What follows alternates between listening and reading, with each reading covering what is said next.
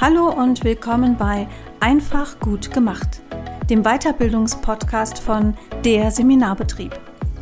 Hier hörst du Themen rund um Coaching und Beratung für dich und dein Unternehmen.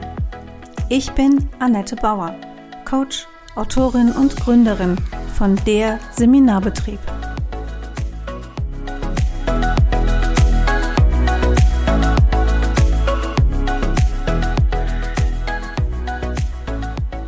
Hallo zusammen, schon wieder eine neue Folge Einfach gut gemacht, der Weiterbildungspodcast. Heute ist für mich ein sehr spannender Tag, denn es geht für mich um ein spannendes Thema und ich habe äh, endlich mal wieder einen Mann zu Gast im Studio. Hallo, lieber Frank Katzer. Hallo Annette, vielen Dank für die Einladung. Äh, auch so, die Männerquote ist hier, die, die treibe ich gerade ja, nach oben damit. Ist Coaching-Business, ne? Ist okay, echt ja, so ein bisschen, schon, ja. ja, ja, schwierig. Deshalb tust du den Podcast jetzt doppelt gut. Alles klar, danke. Das ist gut. Das, aber, das war aber ein einfacher Part jetzt, für den kann ich ja im Prinzip nichts. Das stimmt. Frank, ich stelle immer kurz ähm, meine Gäste vor. Du bist der Experte für Online-Sichtbarkeit. So steht es auf deiner Website. Du sitzt in Fulda, also im Süden der Nation. Du bist der Technikmentor und du bist der Mann für YouTube. So kenne ich dich, so habe ich dich selber kennengelernt bei der, beim Inspeak Camp, dem letzten Präsenzcamp, was, mhm. es, äh, was es gab. So, dann gucke ich ja immer so ein bisschen, was könnte ich denn über meine Gäste noch erzählen? Und ihr Lieben da draußen, ich muss echt sagen, war schwer über Frank was zu finden. Ähm, ich habe dann ein bisschen mal mich auf LinkedIn umgesehen und das finde ich jetzt sehr schön, was da kam. Es gibt auf jedem LinkedIn-Profil eine Rubrik Kenntnisse und Fähigkeiten. Oh. Und die können Kontakte bestätigen, diese mhm. Fähigkeiten, die man da angibt. Die werden aber nicht so häufig bestätigt. Ähm, Frank hat super viele Bestätigungen seiner Fähigkeiten und Kenntnisse und das vor allem in den Bereichen Social Media, Online Marketing und SEO. Also dein Netzwerk bestätigt dir, dass du da was kannst. Das finde ich schon mal super.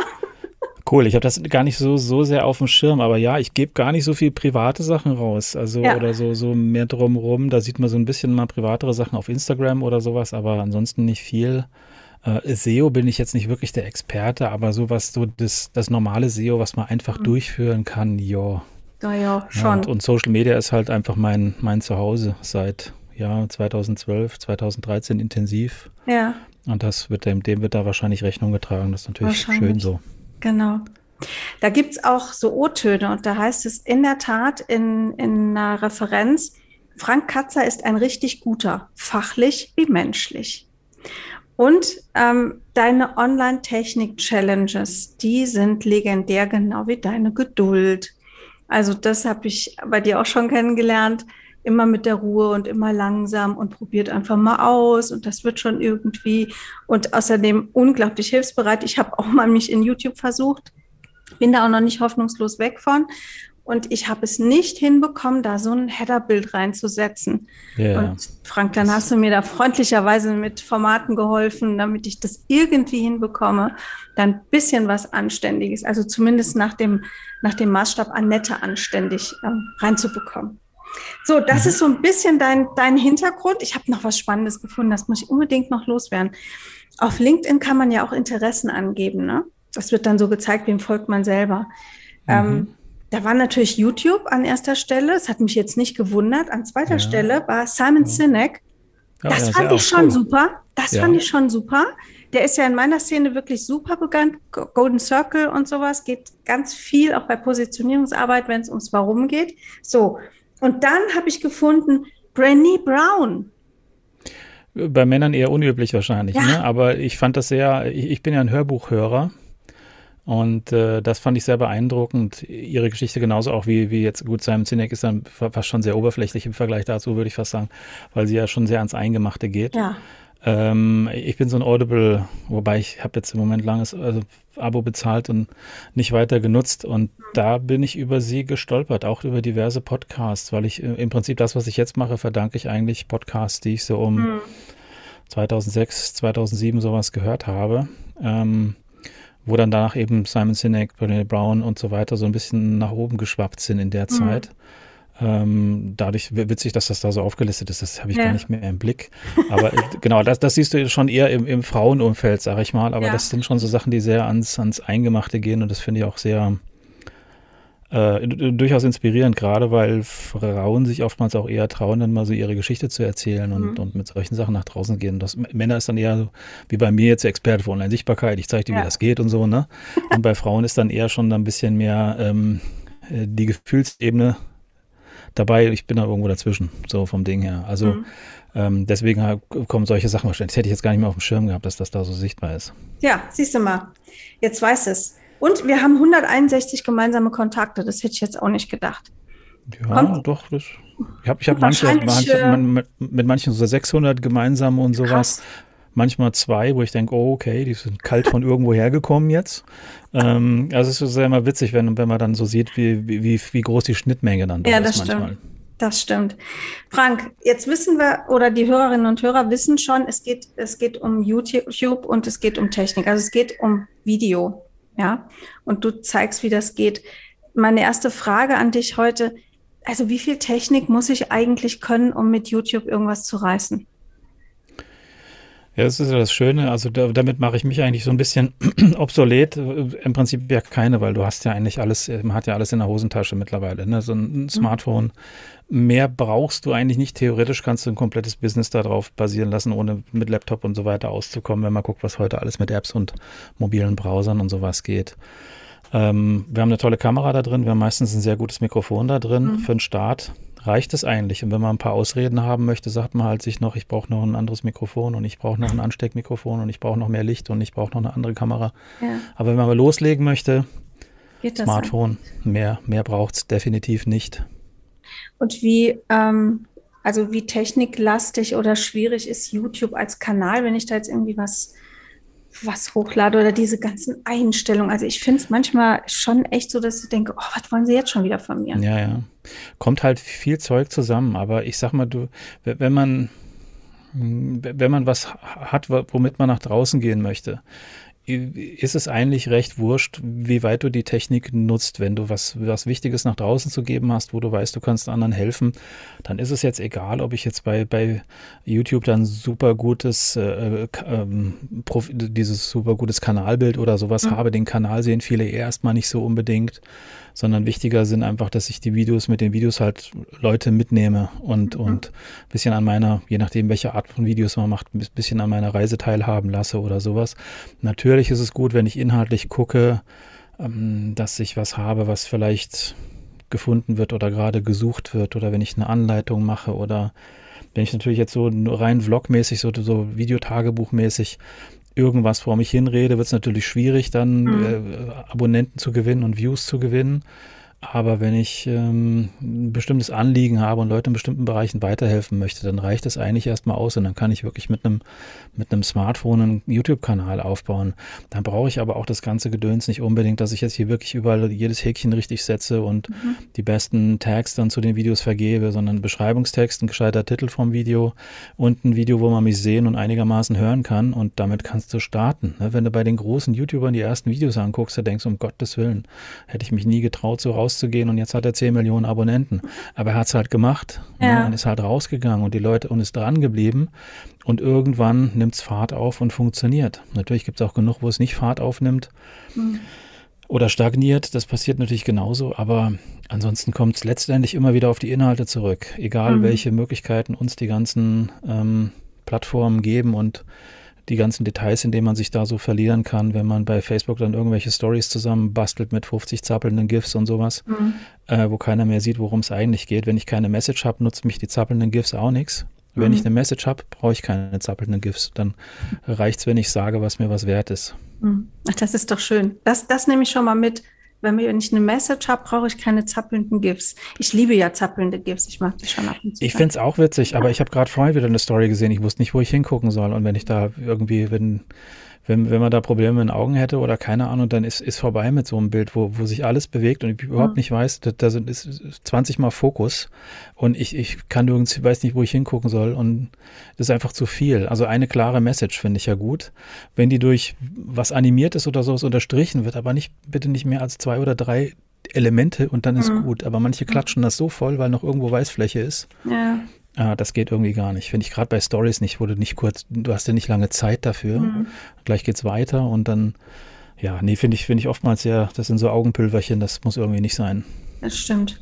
Es lenkt auch ab, ne? Also es lenkt Ja, du, du, die Message kommt einfach nicht rüber. Ne? Du, ja. du, weißt einfach nicht, was, was will die jetzt von mir, weil einfach hier zehn Sachen um Aufmerksamkeit schreien und ich habe keine Ahnung eigentlich, worum es geht. Hm. Ähm, ich komme jetzt gerade auf eine Frage, die ich eigentlich viel später stellen wollte. Ähm, weil du sagst, es ist so einfach, wir brauchen eigentlich nur zum Loslegen brauchen wir nur ein Handy. Ähm, wie groß spielen oder nee, wie groß ist die Rolle deiner Meinung nach von so Geschichten wie Hintergrund und habe ich die richtigen Klamotten an?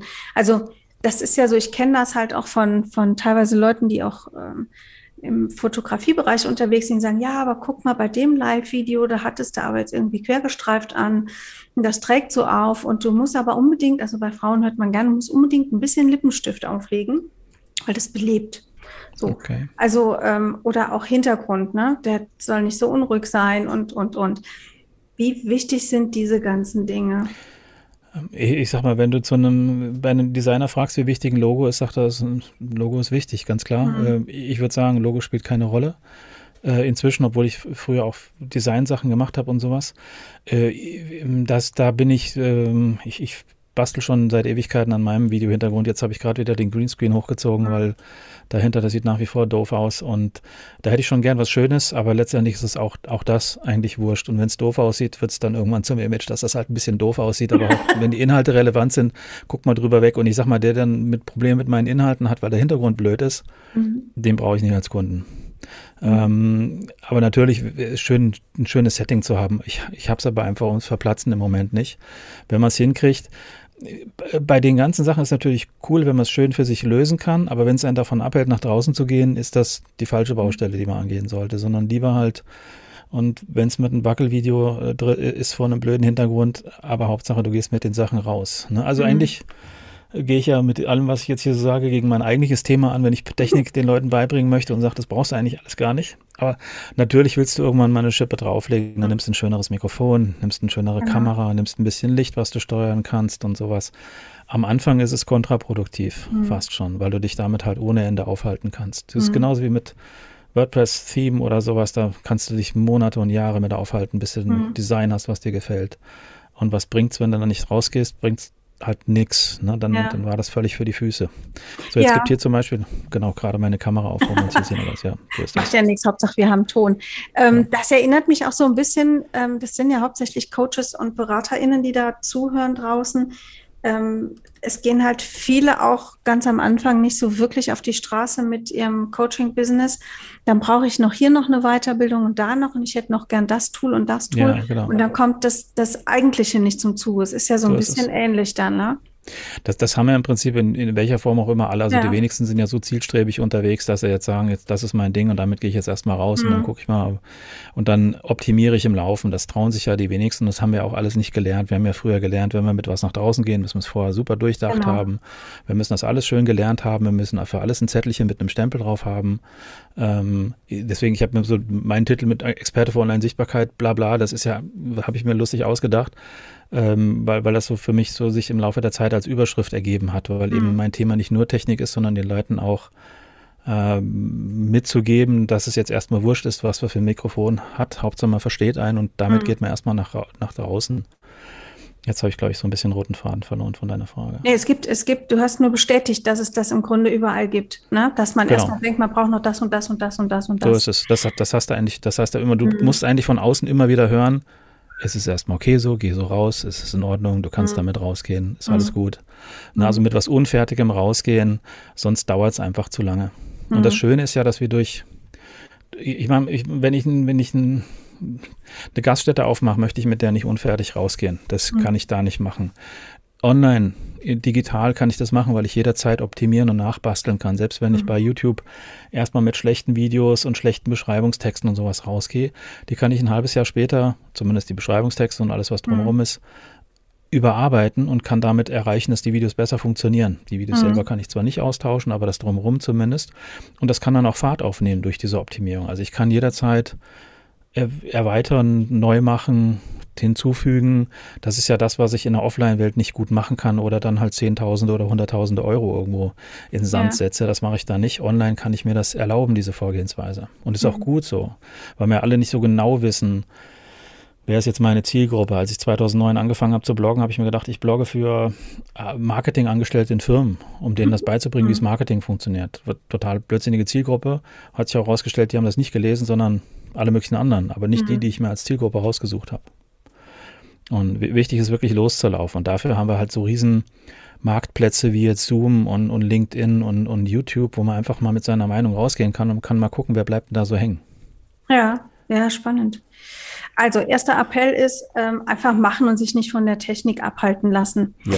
Ähm, Frank, eine ganze Weile hieß es, oder heißt es eigentlich immer noch, ähm, Video wird das Medium und ihr müsst mhm. Video machen, wenn ihr irgendwie was reißen wollt. Und ist Video immer noch der typische oder der große heiße Scheiß, um den man nicht rumkommt?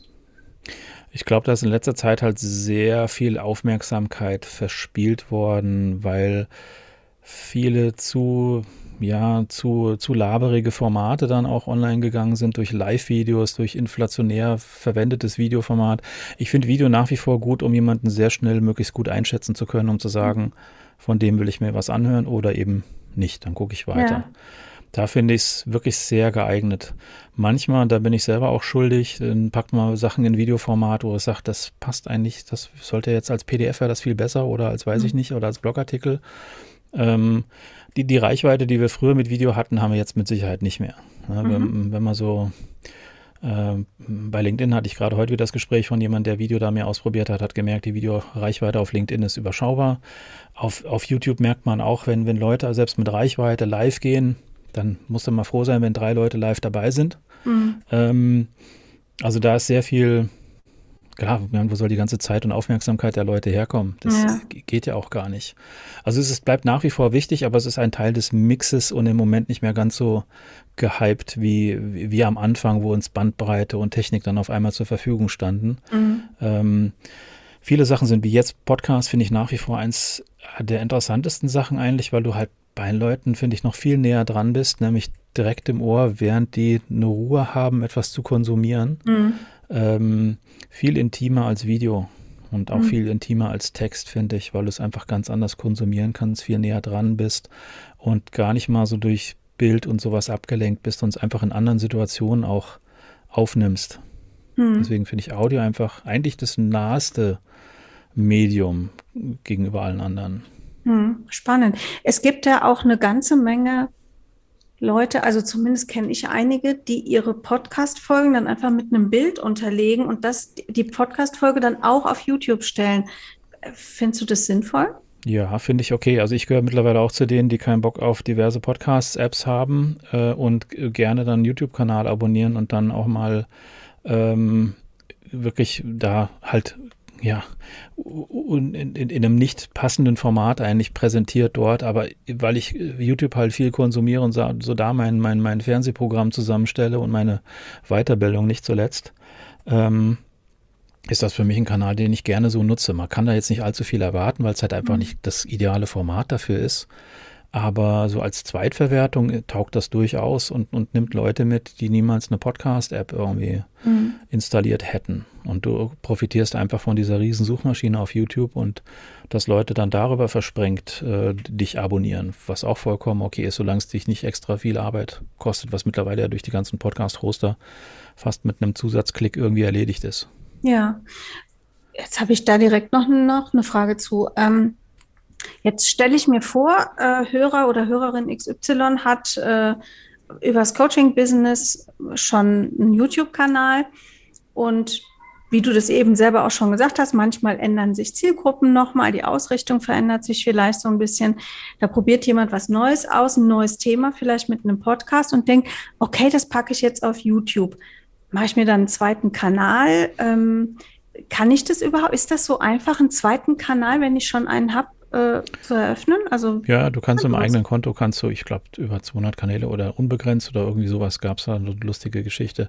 Du kannst in einem YouTube-Konto eine ganze Menge ähm, äh, Kanäle drin aufmachen. Das kannst du direkt in der Verwaltung, kannst du sagen, neuen Kanal erstellen und der ist dann im gleichen Login drin.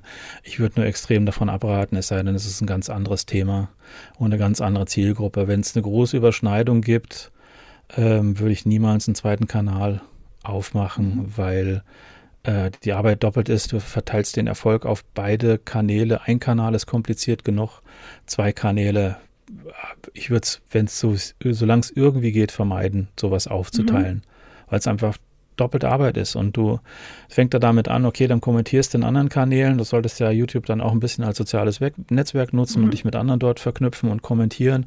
Dann überlegst du wieder, okay, als wer kommentiere ich jetzt hier? Ähm, und dann verteilst du ja deine Präsenz dort auf mehrere Kanäle. Natürlich haben jetzt größere YouTuber oder ein Thomas Pantke mit seinem Held der Steine-Kanal oder sowas, der macht dann so ein privaten Talk-Kanal so ungefähr mhm. noch als Ableger oder sowas. Das macht er dann parallel. Ähm, das macht natürlich irgendwann Sinn, aber ich würde es als Selbstständiger unbedingt vermeiden, sich gleich irgendwie aufzuteilen in sowas. Und dann hast du nämlich den einen Kanal mit 50 Abonnenten, den nächsten halt mit, mit 120 und dann äh, vergibst du deine ganze Energie in zwei Sachen und teilst sie zwangsläufig immer auf. Und das ist viel besser in einem Kanal. Mhm. Da, wie immer sollte man sich online da wirklich erstmal auf eine Sache versuchen zu reduzieren, wenn es irgendwie geht, damit okay. die Leute kapieren, was du machst. Wenn ich jetzt sage, ich mache nebenbei noch, weiß ich nicht, Musik habe ich früher gemacht, dann verwässert das, würde das meine Außendarstellung extrem verwässern und dann mache ich ein Video, wo ich am Synthesizer rumschraube und dann fallen ganz viele, die mir wegen Sichtbarkeit folgen, hinten runter. Das würde, würde meine Schublade verwässern. Das, das müsste ich natürlich auf einem separaten Kanal machen, aber ah, ich weiß nicht, da vergibst so viel Energie für sowas. Ich würde es nicht, ich würde es nicht machen. Mhm. Kann man denn ähm, dann innerhalb von, ich stelle jetzt die ganzen Fragen aus der Dummy-Abteilung, ne? weil ja, ich glaube, YouTube ja. ist echt so ein bisschen ähm, vernachlässigt. Da gibt es auch echt nicht, also es, es gibt dich, aber ich, ich habe das Gefühl, es gibt immer nicht so viel, wo man auch so diese, diese ganz läppischen Fragen stellen kann. Also wenn ich jetzt zum Beispiel, ich habe ja einen Kanal äh, von meinem Coaching-Business, da sind ein, zwei, drei Vorträge drauf, Videos, die ich, äh, wie, die ich gemacht habe, zu wirklich zu Themen, die bei mir in der Arbeit, also im Coaching auch aufkommen. Und jetzt habe ich aber hier den Weiterbildungspodcast, zweites Standbein, der richtet sich ja auch an eine andere Zielgruppe, also an Coaches. Ähm, könnte ich innerhalb des, des Kanales das auch irgendwie wie so eine Serie kennzeichnen oder sowas? Du kannst das in Playlisten aufteilen, wobei das okay. die Leute meistens nicht wirklich mitbekommen, ähm, die Playlisten. Ähm, weil viele, viele den Kanal eben auch nicht sehen und entsprechend die Kanäle gar nicht sehen. Äh, den Kanal nicht sehen und entsprechend auch nicht die Playlist sehen, meine ich, von der Aufteilung her, sondern meistens über die Videos kommen und oftmals sich den, die, die Startseite vom Kanal gar nicht anschauen und, und okay. den ganzen Rest gar nicht mitbekommen. Ähm, ich weiß jetzt nicht so genau, wie deine zwei, welche zwei Zielgruppen sind das? Einmal sind Selbstständige. Das eine sind, die, das eine sind, äh, sind äh, Coaches und Berater selbstständig und auf der anderen Seite sind es Coaching-Endklienten, also Selbstzahler, ah, okay. die ja, okay. ähm, Blockadethemen kommen. Ja, gut, das ein schönes Beispiel, schon, ne? Das so, um ja, B2B und B2C ist natürlich dann schon so ein Grund, manchmal wirklich zu unterscheiden. Aber das ist äh, schwierig. Ähm, ich glaube, wichtig ist, dass man, dass man auch dann den Titel von den Videos irgendwie klar macht, für welche Zielgruppe ist das. Mhm. Auch wenn der Titel dann zwangsläufig ein bisschen länger wird, dass ich nicht jetzt Leute mit hier irgendeinem äh, Coaching-Vokabular um die Ohren haue, die damit gar nichts anfangen können, ja, genau. ähm, sondern dann eher das an Endverbraucher richtet und in seiner Sprache das kommuniziere. deswegen das, das wäre im Titel einfach schon wichtig, damit ich auch nicht die, die falschen Videos erwische. Man kann immer versuchen, da ein bisschen Ordnung reinzubringen, aber ist ist super schwierig. Mhm. fängt ja bei einer Webseite an. Ne? Ja. Viele machen ja dann gern so zwei Buttons auf die Webseite. Hier geht der Kunde da lang, der geht, geht da lang. Ist lustig, ja. aber äh, nutzt fast nichts, weil die wenigsten Leute halt kommen da lang. Äh, die meisten steigen dann über Blogartikel oder sowas ein und die hast du dann, den versuchst du dann eine Struktur mitzugeben, die sie nicht kapieren. Mhm. Ähm, ist, das ist ein schwieriges Thema, das gescheit aufzuteilen mhm. was, was, was eigentlich auch nicht, nicht geht. Dann hast du zwei Webseiten, dann finden zwei Leute diese zwei Sachen, dann fragen sie dich, oh, okay, was machst du denn davon vorrangig? Und so machst du beides 50-50 mhm. oder hm, das bleibt schwierig, glaube ich. Das ist mhm. ähnlich schwierig, wenn du sagst, ich möchte zweisprachig rausgehen und sowas. Auch super schwierig. Mhm. Das ist, äh, ja, da sind die, die, die die Fehler so ein bisschen vorprogrammiert oder die, dass, dass Leute hinten runterfallen, die dann englischsprachige Posts von dir sehen anstatt in Deutsch und sowas. Das ist echt, man muss sich versuchen zu reduzieren, so wie es irgendwie geht. Hm, auf das, was also. man vorrangig verkaufen möchte. Ja, also ist der, der zweite große Tipp neben, fang einfach an und mach und äh, lass dich nicht von der Technik abhalten. Auch das, auch bei YouTube gilt, Fokus halten. Du, du brauchst nicht, die Leute müssen nicht in irgendeine Schublade stecken können. Mhm. Das ist wichtig. Ich finde es auch wichtig. Ich meine, bei, bei vielen Leuten, da habe ich eine bestimmte Schublade und weiß, wenn ich eine Frage habe, dann weiß ich, die ist dafür genau die richtige. Mhm. Ähm, und wenn ich die Schublade nicht habe, dann merke ich, derjenige macht entweder in deiner Außenkommunikation irgendwas nicht richtig, mhm. weil ich nicht weiß, zu, wel zu, welchem Thema steht er eigentlich. Ähm, ja, oder ich habe es mir nicht genau genug angeguckt oder sowas. Aber viele, gerade bei Social Media, verfangen sich dann sehr in Dinge zu posten, die gar nicht deren Thema stärken, sondern wo ich dann weiß, was sie gegessen haben, aber nicht für welches Thema sie eigentlich stehen, so auf Dauer. Mhm. Das kann auch natürlich sehr schnell passieren. Dann hat man schön Reichweite mit einem Katzenfoto, aber eben nicht. ja, ja, nicht die richtigen mit Leute. Mit dem, was man tut. Ja. ja, wie man so schön sagt. Ähm, wer sollte denn YouTube machen und wer sollte es lassen? Das, was ich bei, bei wenigen Plattformen sage, aber bei YouTube schon, im Prinzip ist YouTube für jeden was. Echt? Weil du es halt so unterschiedlich nutzen kannst und egal was es ist, alles findet da sein, äh, seine Anwendung und seine Nutzer. Also ich, mir ist noch nichts untergekommen, was da jetzt nicht funktioniert irgendwie. Weil egal, was du transportierst, ob es jetzt eine ähm, bestimmte Art von Business ist oder ob es private Vlogs sind oder sowas, du kannst da alles platzieren. Und das Interessante halt gegenüber anderen Social-Media-Plattformen, wenn du bei Facebook ein Video veröffentlichst, ist nach drei Tagen nicht mehr existent, es ist mhm. nicht mehr da, es gibt es nicht mehr. Es sieht niemand mehr. Bei LinkedIn dauert es vielleicht sechs oder sieben Tage, dann ist es im Prinzip weg. Ähm, bei YouTube kannst du die Sachen halt über Jahre noch finden. Und gerade wenn man dann Themen hat, die vielleicht jetzt nicht von heute auf morgen inaktuell sind, mhm. bei meinem Thema ist es halt ein bisschen schwierig. Da machst du eine Anleitung, die kannst du nach zwei Wochen wieder knicken. Ähm, dann ist YouTube halt wirklich grandios und du findest da so viele krasse Nischen und die, und die Nischen finden teilweise dann, wenn es gut gemacht ist, auch die richtigen Leute. Ich wüsste nicht, für welches Business das nicht relevant wäre, ob es der Handwerker mhm. um die Ecke ist oder äh, der Konzern, der seiner, der, der, der, Verwaltungsrat, der seinem Konzern dann irgendwie eine, ein Gesicht geben möchte. Das mhm. geht alles. Ähm, mhm. Also ja, Antwort, die ich sonst normalerweise nicht gebe, aber ich finde es für alle kann es relevant werden, wenn man das als Kanal aufbaut. Und viele können daraus wirklich durch deren Monetarisierungsmodelle halt wirklich auch ein finanzielles Standbein draus machen, wenn man es halt intensiv betreibt, ganz klar. Mhm. Ach, das ist spannend. Ich habe ja so einen, ich habe ja so einen, so einen 16-Jährigen hier wohnen, ne? Ja. Ähm, mhm. Der ist ja ein totaler YouTube, äh, Nutzer, würde ich jetzt mal so sagen. Also morgens, mittags, abends, nachts. Ja, und ähm, der redet ja auch immer von diesen tollen Leuten, die äh, bei YouTube viel Geld verdienen. Wie geht das denn bei YouTube Geld verdienen? Gut, ganz viele unterschiedliche Kanäle gibt es dann ja. Also der, der offensichtlichste ist ja, dass die über die YouTube-Werbung natürlich sich finanzieren. Das heißt, wenn der Kanal ein bisschen größer wird, beziehungsweise jetzt kann YouTube auch kleine Kanäle monetarisieren, kannst du halt durch von YouTube vorgeschaltete Werbung verdienst du Geld. Mhm. Ähm, das nutzt natürlich nichts, wenn du jetzt 500 Views auf einem Video hast, kannst du davon nicht jetzt ein, ein Eis kaufen oder sowas. Aber wenn ein bisschen mehr dann zusammenkommt, ist da schon auch richtig Geld zu verdienen, allein damit. Äh, zum anderen natürlich, viele machen Merchandise, dass die halt wirklich T-Shirts, mhm. Tassen, keine Ahnung, noch mit verticken. Äh, die nächsten haben Sponsorings natürlich zusätzlich, die dann generell Kanalsponsor sind oder halt je nach Video äh, ein Sponsoring machen. Ähm, ja, es gibt bestimmt noch weitere, die mir jetzt spontan gar nicht so einfallen, aber das wären so die drei Hauptdinge. Achso, nächste Geschichte wäre so Patreon, äh, ähm, sprich so, ähm, wie sagt man da? Äh, Patreon ist ja so ein System, wo du monatlich sagst, okay, ich habe ja, ich zahle da 10, 10 Euro im Monat an Patreon und ähm, kann dann diese 10 Euro im Monat auf mehrere Projekte aufteilen, die ich unterstütze. Das heißt, wenn ein Künstler oder jemand auf YouTube einen Patreon-Account hat, dann kann ich sagen, hier, ähm, ich klicke den an und unterstütze, unterstütze den. Und wenn ich den einen unterstütze und ich habe 10 Dollar im Monat, dann kriegt er schon mal 10 Dollar im Monat. Wenn ein zweiter dazu ja. kommt, teilt sich das, glaube ich, dann 50-50 auf und hast dann so ein Budget, was du dann in die Leute investieren kannst, was die regelmäßig haben.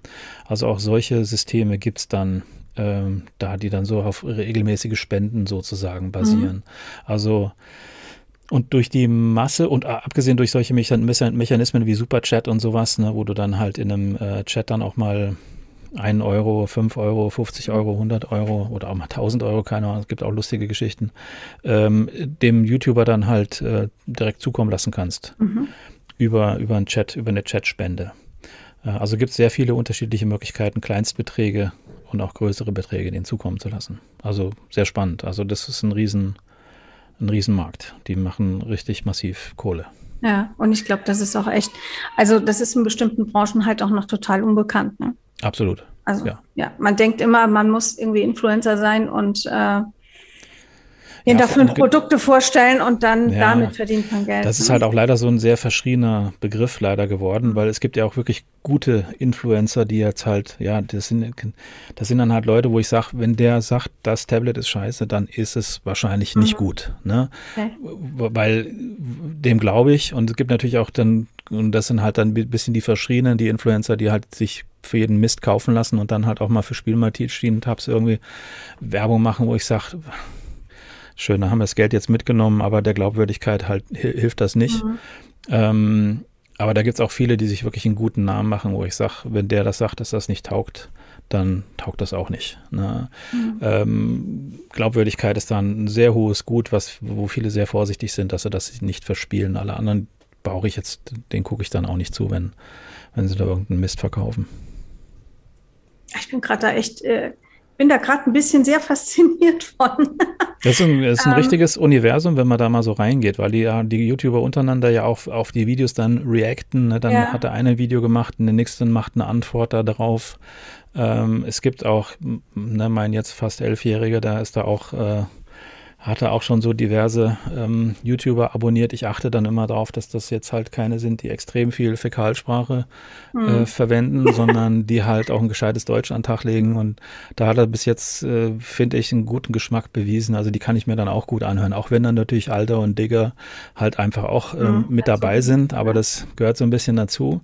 Aber es gibt wirklich welche, die äh, Spiele und sowas zeigen und wirklich äh, gescheit reden können, ohne mhm. da jetzt andauernd rumzufluchen und sowas. Von denen auch durchaus was lernen kannst, wenn die, wenn die quatschen. Also finde ich durchaus so Paluten und Bergmann und sowas, da gibt es Leute, die, denen kannst du auch als Erwachsene noch zuhören. Mhm. Cool, da gibt es ja vielleicht jetzt auch ein paar unter den Hörern, die mal denken, ah, vielleicht unterhalte ich mich doch mal mit meinem Kind über das, was es da so hört. Ne? Ich kann ja Gott sei Dank so ein bisschen Bezug herstellen, weil ich selber so die Mechanismen kenne. Mhm. Aber so die eigentliche Welt habe ich auch erst durch meinen Sohn da kennengelernt, weil du ja. merkst, wie die Kids dann da dranhängen ja. und wie wichtig denen das teilweise ist, bei einem Livestream auch mal dabei zu sein und sowas und was die dann, was die, die, die YouTuber da so an, an Marke aufbauen und an, und an Idolwirkung. Mhm. Ne? Ja. Das ist schon krass. Also wenn du das gar nicht so im Blick hast, musst du echt gucken, dass die nicht in falschen folgen, weil es gibt natürlich auch genug Astos, die da das unterwegs stimmt. sind, ganz klar. Das, das stimmt. Oder sagst, da möchte ich mein Kind nicht drauf loslassen. Da muss man aufpassen. Ja. Ähm, jetzt haben wir schon so ein bisschen auch mal über die, die Breite von YouTube äh, gesprochen, was da so möglich ist. Ähm, ich habe rausgehört, also auch bei YouTube ist natürlich einfach der Content wichtig. Es ist ein Social-Media-Kanal und ich muss mir da genauso Gedanken drum machen, was, was mache ich denn jetzt da mit einem Video? Was packe ich da rein? Über was erzähle ich? Was zeige ich? Wie bei einem Insta-Post oder bei einem LinkedIn-Post, je nachdem, wo ich mich zu Hause fühle. Ähm die Frage, die mir auf der Zunge liegt, ist, wofür wofür, wie kann ich es als, als Coach oder Berater denn nutzen?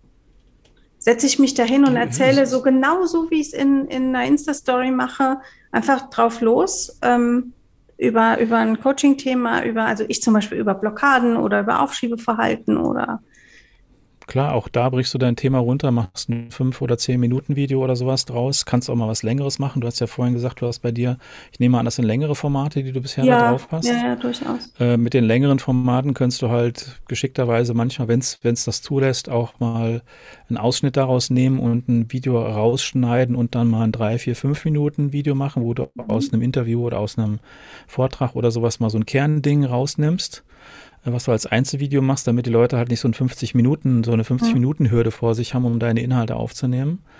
Ähm, sowas kann, kann helfen. Ansonsten machst du das, packst du das genauso. Also das Simpelste wirklich erstmal Webcam an oder Handy an und vor die Kamera und erzählt und nichts groß, nicht groß rumbasteln. Auch da zählt der Inhalt. Mhm. Ähm, und da halt gucken, dass man nicht zu sehr abschweift und beim Thema bleibt. Aber man kann natürlich auch mal, sag ich mal, eine eine laberigere Folge machen, wo man die Person ein bisschen besser kennenlernt, wo aber auch klar ist, also was ich halt, was man nicht machen darf, ist zu sagen, ich habe jetzt hier drei Punkte und die erkläre ich dir und die müssen dann im Video halt auch gescheit geliefert werden. Und da möchte ich nicht fünf Minuten Selbstdarstellung am Anfang und dann die letzten zwei Minuten diese drei Punkte, sondern da möchte ich die drei Punkte auch serviert haben. Also das muss man, denke ich, auch immer wieder, immer wieder bedenken weil viele dann Video basteln, machen so schön Logo-Intro und erzählen noch, wer sie sind und was sie alles machen.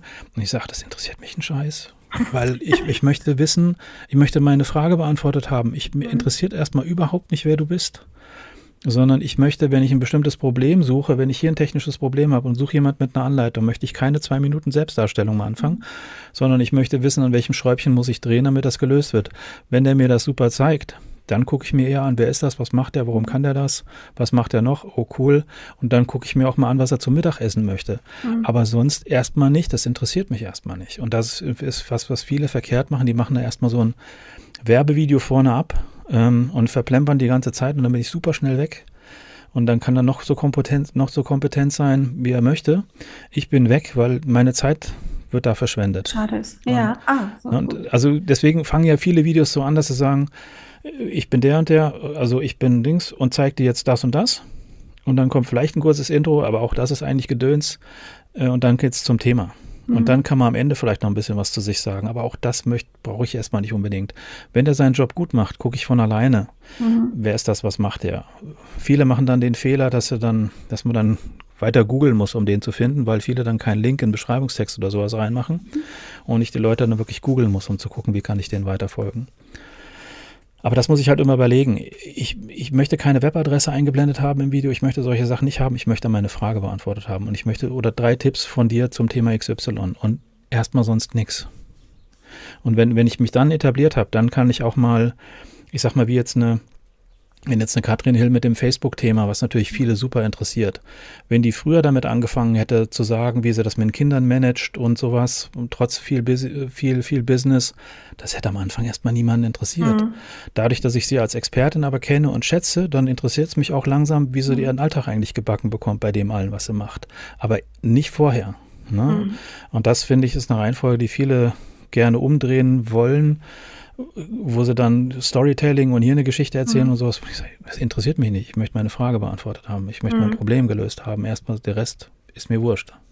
Es wird, wird natürlich auch sehr stark als Marketingstrategie verkauft. Ne? Erzähl, also es ist ja klar, gerade in, in meiner Branche, als Coaches, wir brauchen eine Beziehung zu den Klienten. Das heißt, die Leute müssen uns als Person auch irgendwie fassen können.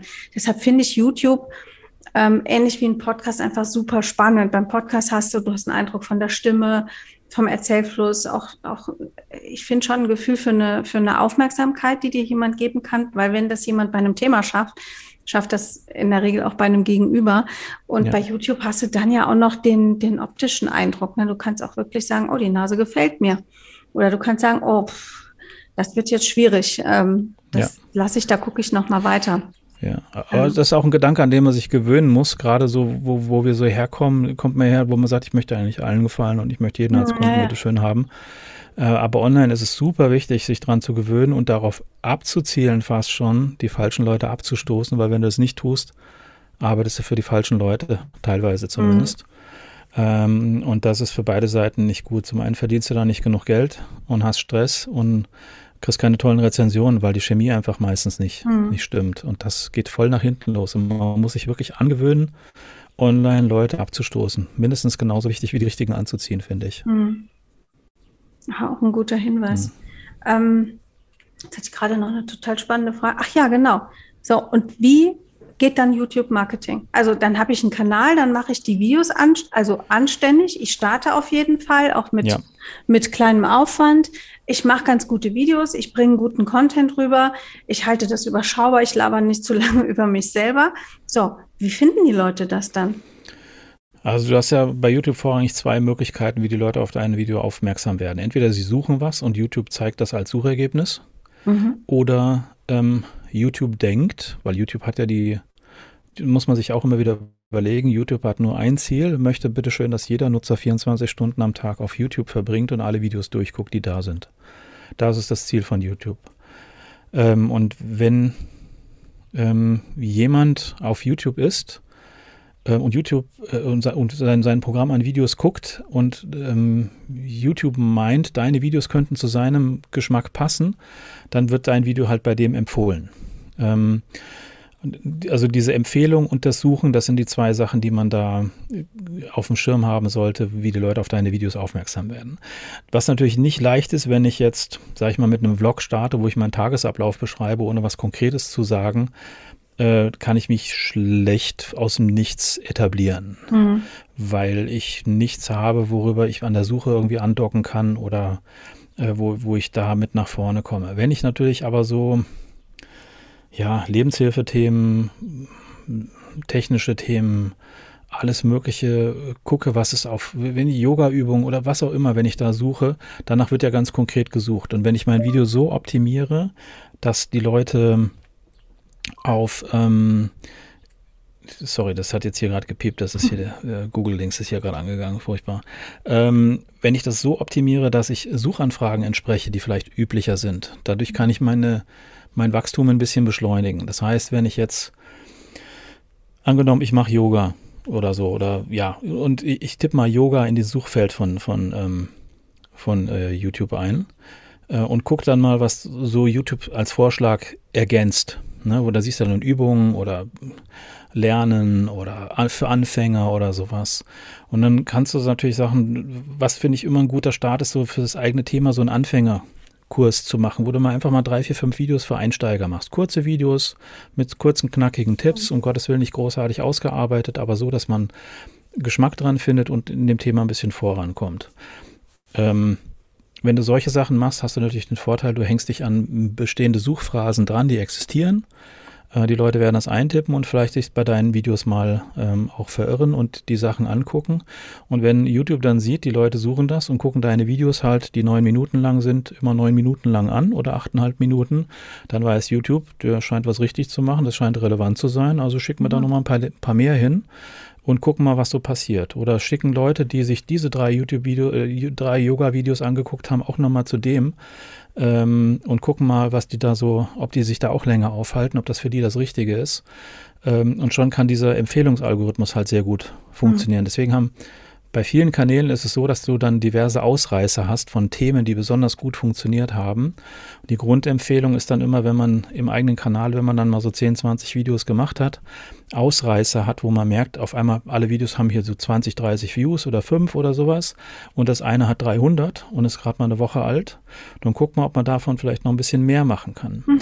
Also immer an die Themen dranhängen, die gesucht werden und das Einfachste ist dann wie bei der Google-Suche auch, die Vorschlagsfunktion mal ein bisschen auseinanderzunehmen und zu gucken, was wird zu meinem Thema denn, mhm. ähm, was wird da, dazu denn vorgeschlagen und vielleicht dann auch mal andersrum vorzugehen, nicht Themen zu planen, mit denen man dann auf YouTube gehen möchte, sondern bei YouTube zu gucken, welche Themen werden da gesucht, die mit meinem Themen übereinstimmen und diese Videos halt dann erstmal zu produzieren und mit den Themen dann rauszugehen, wo ich weiß, da gibt es schon ein gewisses Suchvolumen und da kann ich mich ein bisschen äh, reinklinken. Das ist natürlich viel leichter, als irgendwas Neues etablieren zu wollen als Thema.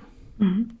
Und sehe ich auch von anderen Plattformen Leute auf YouTube? Also wenn jetzt zum Beispiel, ähm, ich würde jetzt auf LinkedIn nicht schreiben, ich habe übrigens bei Insta da jetzt äh, ein tolles Live mhm. gemacht, das kannst du dir noch in meinem Account angucken.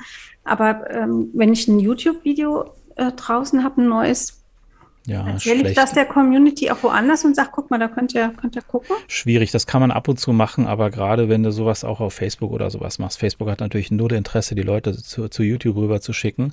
Da hast du also ganz miserable Reichweiten normalerweise mhm. mit solchen Posts, aber natürlich solltest du es mit den anderen Reichweiten auch mal nutzen, die Leute mal ruhig so ein bisschen ab und zu mal auf den YouTube-Kanal aufmerksam zu machen, auch wenn dann diese Posts meistens keine besondere Reichweite bekommen weil natürlich Facebook und LinkedIn nicht ihre Werbeeinnahmen an YouTube mhm. verschenken möchten, weil die Leute dann dort, dort bleiben und weiter, weiter gucken.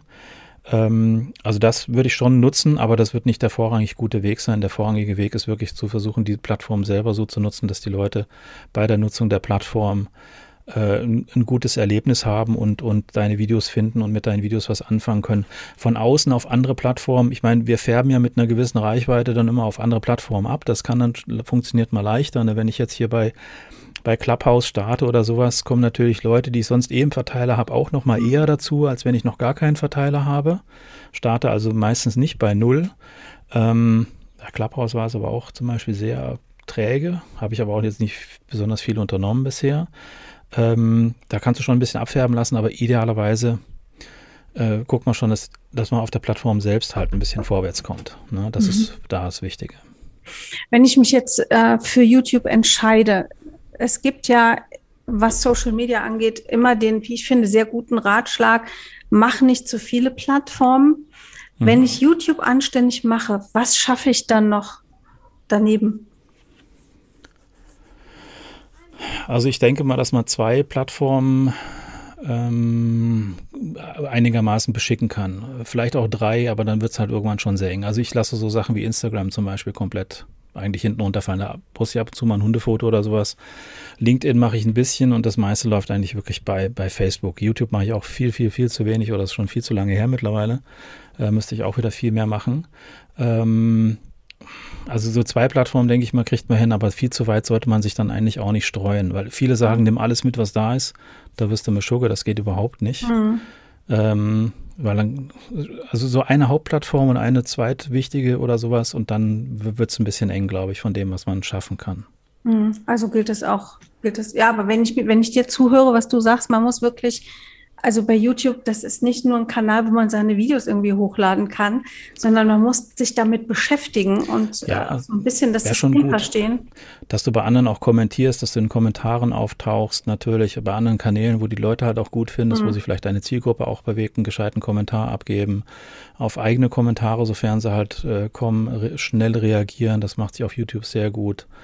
Ähm, es ist, finde es überschaubar. Also es wird da nicht so ganz so viel tot, totgequatscht wie jetzt auf, auf, auf, auf Facebook oder sowas, mhm. wo du halt schnell mal ganz viele Diskussionen oder sowas hast. Ähm, also das, das finde ich, hat jetzt da nicht so den mega zeitlichen Aufriss. Muss man nicht mhm. so übertreiben. Das Schöne ist halt einfach, dass die Sachen wirklich lange dort leben und lange gefunden werden können und auch mal nach Jahren noch hochgeschwappt, hochschwappen können. Mhm. Ich habe mal für eine Frau, die macht äh, Wildkräuter sammeln. Die hat schöne Videos machen lassen von jemandem. Die haben wir nochmal nachträglich optimiert. Die sind voll in der nächsten Wildkräutersaison nach oben geschwappt durch Pille-Palle-Optimierung. Ja.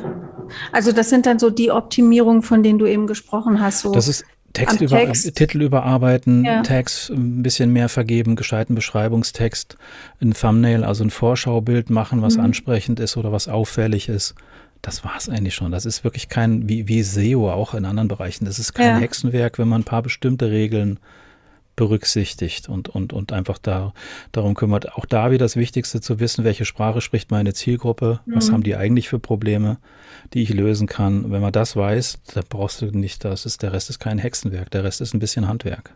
Mhm. Apropos Handwerk, ich habe es ja am Anfang schon mal erwähnt, du machst etwas, das nennt sich Online-Technik Challenge machst du regelmäßig? Was ist das mhm. genau?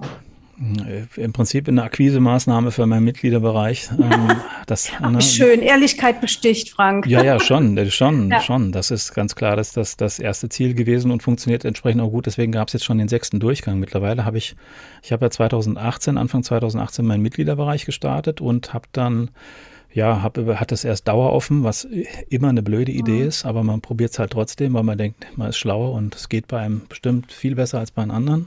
Das ging eben nicht. Und man muss dann doch wieder launchen und was machen und ein bisschen Tamtam -Tam machen. Und da kam die, die Birgit Kirchmeier damals auf die Idee zu sagen, hier macht doch mal irgendwas, Challenge, irgendwas mit Technik, fünf Tage, irgendwie irgendwas. Ähm, und ungefähr genauso konkret habe ich es auch beworben. Fünf Tage mhm. irgendwie ja. Technikaufgaben und so. Die Aufgaben hatte ich dann auch wieder einen Tag vorher erst irgendwie teilweise, bevor die Challenge gestartet ist. Brauchte man wahrscheinlich einen gewissen Stresspegel für sowas. Ähm, und das hat super gut funktioniert. Darüber sind dann viele Leute eingestiegen. Und das Hauptding ist so, also meistens fünf Tage lang, die letzte war nur drei Tage lang, äh, Austausch in einer Facebook-Gruppe und morgens um 6 Uhr gibt es immer eine mehr oder weniger ordentliche Aufgabe, wie man irgendwie was ähm, von sich herstellt, was man dann posten kann auf Social Media. Ob das dann mal ein freigestelltes Bild ist oder ein Audiogramm, wo man sagt, man packt mal ein Stück Audio in, in ein Video rein, was ein bisschen animiert ist und, und postet das dann öffentlich und sowas. Das hat halt super funktioniert bisher. Und die Aufgaben kamen gut an. Und es sind Gott sei Dank auch nicht so viele dann hinten runtergefallen, weil ich immer versuche, Technik zu nutzen, äh, wo jemand, der sagt, ich habe eigentlich zwei linke Hände, aber ich habe es trotzdem hingekriegt. Ähm, das ist so das Erfolgserlebnis, was ich dann da habe, wenn es die Leute dann trotzdem umsetzen können, obwohl sie sich gar nicht zugetraut haben. Hm, ich kann es bestätigen. Ich war einmal auf der anderen Seite in der Challenge und hatte auch das, äh, das Erfolgserlebnis, dass ich das mit, zum Beispiel mit dem Audiogramm einfach hinbekommen cool. Fand ich, äh, fand ich schon cool. Ich meine, ich habe seitdem keins mehr gemacht, weil ich glaube, es ist einfach, das ne, ich, so. also, ich schnapp mir das Handy, ich gehe auf, äh, auf Live oder ich schalte die Kamera an und ich genau. schaue einfach drauf los. Ja. Ähm, so von daher, ähm, ich könnte könnte ich für mich wirklich doch nochmal überlegen, ob YouTube nicht ein spannender Kanal ist. Ähm, und diese, ja. ich mag das halt auch einfach. Ich mag rumquatschen. Also inhaltlich rumquatschen. Und von daher, ja, ja spannend. Wirklich, wirklich spannend. Da ist, äh, da ist, glaube ich, echt da ist noch Dampf hinter. Ne? Absolut. Also ich glaube, das ist auch sehr unterschätzt, weil diese, dieses, dieses Universum, was, was YouTube so generell aufmacht, das kriegt man so gar nicht mit, gerade wenn du mhm. guckst, was bei den Kids dann alles läuft.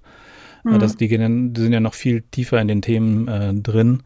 Ähm, und was du dir halt dort auch an es ist unglaublich. Es gibt halt nichts, was es dort nicht gibt. Ne? Irgendein mhm. ganz spezielles technisches Problem und irgendjemand hat eine Anleitung gemacht, wie man mit dem Chip 6570, wie man den an fünf LEDs so anschließt, dass sie in der Reihe aufleuchten. Du findest alles. Mhm. Das ist einfach alles da. Und das ist unglaublich, was da an Wissen vorherrscht da drin. Unglaublich. Ich habe mit, hab mit einem YouTube-Handwerker meine ersten Deckenlampen montiert. Fand ich super, war ein absolutes ja. Erfolgserlebnis. Ja geil, oder? Und ja. was die da reingeben, ne? Und wo du denkst, unglaublich, da zeigt mir wirklich, wie ich jedes Schräubchen hier und ach, guck mal, so benutzt der das. Nee, oder? Wo ich auch manchmal denke, das und gleich danach hier bei Amazon das Zeug wieder bestellt und dann, ne, wo, äh, ja. das brauche ich auch. Ähm, aber es ist unglaublich, was man da lernen kann über die Videos, weil es Leute einfach einfach weil sie Spaß dran hatten auch mhm. natürlich früher oder später auch ein Businessmodell gemacht, daraus gemacht haben. Der eine aus Kanada ist irgendjemand, der so Holzbrettchen, Schneidebrettchen zusammenstellt, mhm. aber die aus sehr unterschiedlichen Holzsorten verleimt und sowas, die sehen total geil aus. Äh, den hat es erschlagen, als er damit auf YouTube gegangen ist, hat er so viel Zeug, der hat gesagt, er hat jetzt ein paar Monate durchgearbeitet, hat aber da so viel Geld verdient wie noch nie zuvor ja. und hat da ein riesen Business mit aufgebaut mit Schneidebrettern. Mhm äh, weil er die halt richtig cool macht und weil er die Leute mit auf den Weg nimmt und weil er auch mhm. sagt, hier, ich hatte echt Schwierigkeiten beim Holz anliefern und die, mein, meine Werkstatt ist nur so klein und ich muss jetzt gucken, wie ich das hinkriege und nimmt die Leute halt mit auf die Reise. Mhm. Richtig gut gemacht. Das ist mhm. natürlich auch eine Schweinearbeit, aber hat sich für den halt richtig gelohnt. Der, hat, der kann ein richtiges Business mit aufziehen. Ja, YouTube, ja und ich, mit einem YouTube-Video. Ich glaube in der Tat, dass die Menschen aus der Coaching- und BeraterInnenbranche ähm, wir haben es da leichter. Also wir müssen nicht noch groß äh, uns hier Gedanken machen, wie halte ich das jetzt in die Kamera, damit der ja. Kunde sieht, wie es wirklich funktioniert. Ja. Wir tragen unser Thema, unsere Expertise ja in uns. Und ich habe gerade so gedacht, ich kann eigentlich aus jedem gut gestalteten Insta-Post, aus dem Text als Grundlage, kann ich ein YouTube-Video machen. So sieht's ja, aus. Kann den Content da dann nochmal platzieren und. So ist es. Ja, spannend, Mensch. Das finde ich jetzt, das, äh, ach, jetzt hast du mir richtig Lust gemacht. Gut, dass ich morgen ja, zum cool. Seminar fahre und keine Zeit habe, direkt loszulegen. Ah, okay. Du, kannst dort direkt einfach ein YouTube-Video drehen. Ich, genau, ich habe ja ein Handy. Ich kann natürlich jetzt sofort anfangen, ne? heute Abend. Eben. Ja. Eben, eben. Frank, ich gucke so ein bisschen auf die Uhr. Ähm, wir haben ein Ende nach hinten, weil du hast gleich einen Anschlusstermin. Ich habe mhm. immer drei Fragen zum Schluss im Podcast an alle okay. Gäste. Die sind immer gleich. Das ist ja ein Weiterbildungspodcast und du hast eben schon so ein bisschen ausgeplaudert, dass du durchaus auch deine Weiterbildung bei YouTube findest. Was ist denn deine aktuelle Weiterbildung oder dein aktuelles Thema, mit dem du dich beschäftigst? Oder was war das letzte? Äh, zwangsläufig im Moment Membership. Alles, was man okay. machen kann, um das zu organisieren, um teilweise Sachen, die nicht persönlich wichtig sind, wegzuautomatisieren und Dinge, die ich persönlich liefern möchte, wie ich das so mundgerecht wie möglich liefern kann, dass die Leute gut, dass, dass sie nicht erschlagen werden von Inhalten. Mhm. Also generell Membership, da gibt es auch unheimlich viele gute Inhalte, Stu McLaren und so weiter. Äh, Sascha Feldmann hat jetzt äh, auch im, im deutschsprachigen Bereich da ein schönes Forum dazu dem Thema aufgemacht. Da gucke ich mir mal sehr gerne Sachen an. Ansonsten halt auch ganz querbeet über mhm. elektronische Musik oder Tesla oder keine Ahnung, mhm. wobei ich selber noch keinen fahre, aber viel drumrum. Also mhm. ist, im, ist im Prinzip mein Fernsehprogramm, ja. Ja, cool. Frank, was liest du zurzeit? Gibt es neben YouTube hm. auch noch Bücher bei dir? Du hast eben schon erzählt, du bist so ein Hörbuchtyp. Ich lese, ja, Hörbücher äh, ist schon wieder ein bisschen, wie gesagt, gerade so ein bisschen eingeschlafen bei mir, weil ich weder Podcast noch Hörbücher irgendwie habe. Im Moment ist wirklich YouTube vorherrschend. Mhm. Ähm, ansonsten, alles, was Seth Godin halt rausbringt, finde ich immer grandios, weil er ein sehr guter Vordenker ist für alles, was online passiert und eine sehr mhm. vernünftige Einschätzung hat und, und absolut grandiose Bücher geschrieben hat äh, bisher und ein toller Typ ist einfach. Mhm. Also Seth Godin, wer ihn nicht kennt, ist einfach großes Vorbild für mich. Hat, hat auch einen YouTube-Kanal? Ja, ne? Das ist eine gute Frage. Ich glaube, sowas hat der gar nicht. Aber der hat einen Blog, den er im Prinzip seit, ich glaube, seit 20 Jahren oder 15 Jahren jeden Tag ist ein wow. Inhalt da drauf, jeden Tag ohne, ohne Unterbrechung. Also Seth Godin ist einfach mhm. so, so ein Glatzkopf mit Brille, also mhm. ein total witziger Typ auch und äh, hat einfach eine tolle Art, äh, Inhalte zu vermitteln und ähm, Wertschätzung und sowas ins, ins Marketing reinzubringen, mhm. wo er auch sagt, das ist eigentlich kein Marketing, was wir machen, sondern wir helfen Leuten weiter. Ja.